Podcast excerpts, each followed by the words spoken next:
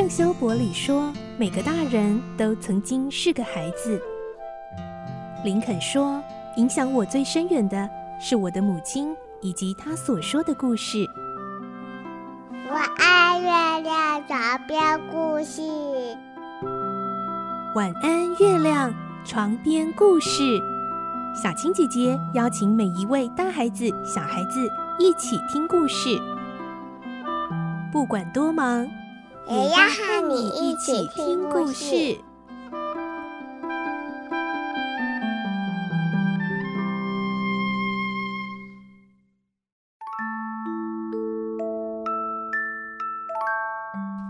晚安，欢迎你和我们一起听故事。我是小金姐姐，今天我们继续来听《汤姆历险记》第八集的故事。我们会听到汤姆的班上来了一位新同学哦，就是那一位他的梦中情人——金发的小女孩。我们来听今天的故事，《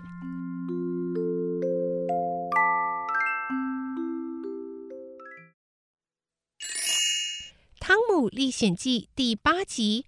班上的新同学。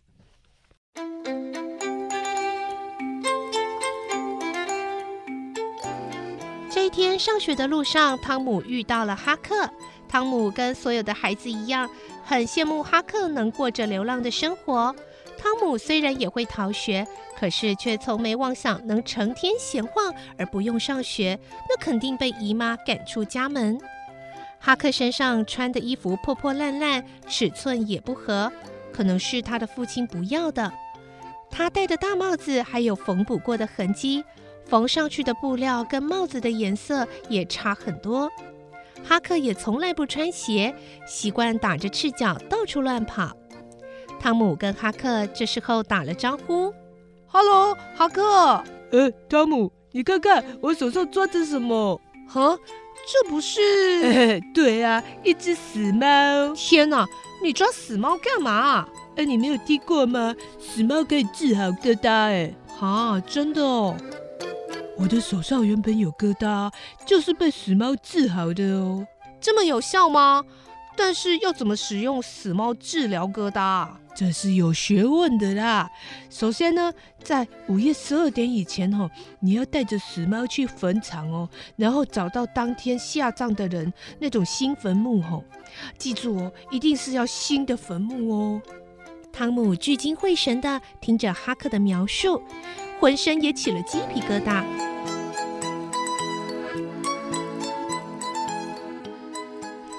克继续说。十二点一到啊，然后那个魔鬼就会现身哦，啊，可能还不止一个，会来好几个哦。啊，人看不见魔鬼，可是可以听见风声，听说那是魔鬼的语言哦。啊，然后呢？然后哈、啊，魔鬼就会出现哦。啊，你就把死猫丢到魔鬼后面，然后念一些咒语哦，阿哥他自然就消失了。咒语。咒语要怎么念哦？今天晚上我会去坟场，你如果要去哦，我就告诉你咒语怎么念哦。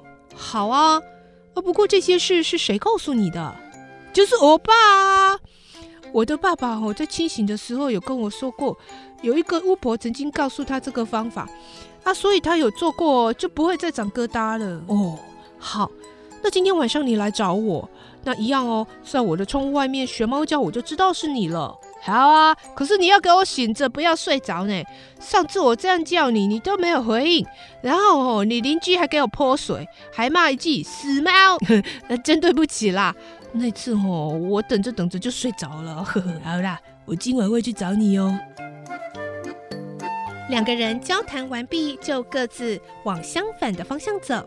汤姆走到一半才想到，哈克如果治好了疙瘩，那么今晚干嘛还要去坟场？他回头想问哈克，可是哈克已经走到消失人影了。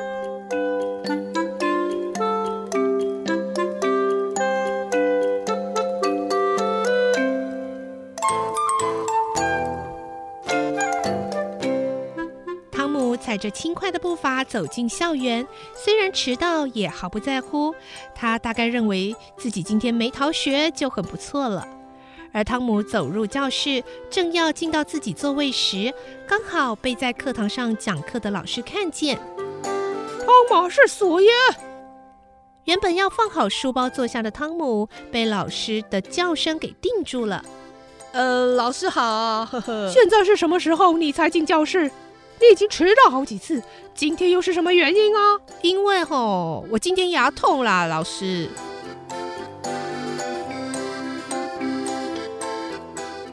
汤姆心不在焉，到处的扫视。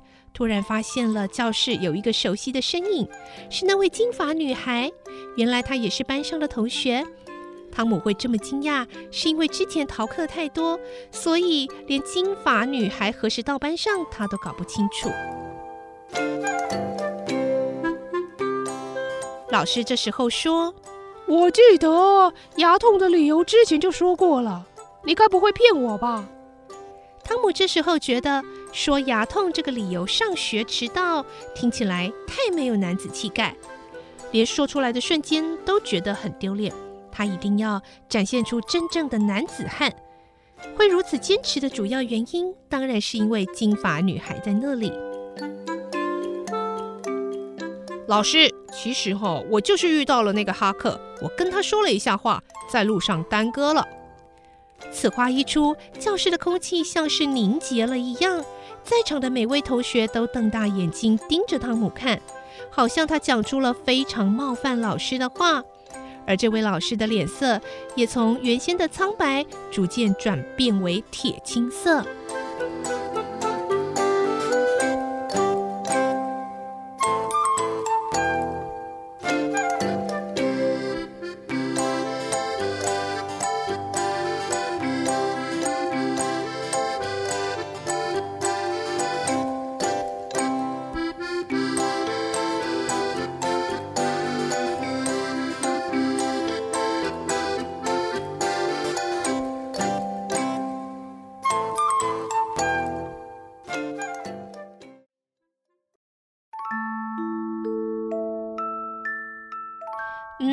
在今天的故事中，我们的汤姆呢，发现梦中情人这位金发女孩竟然是他们班上的新同学耶，所以他又想大出风头一番。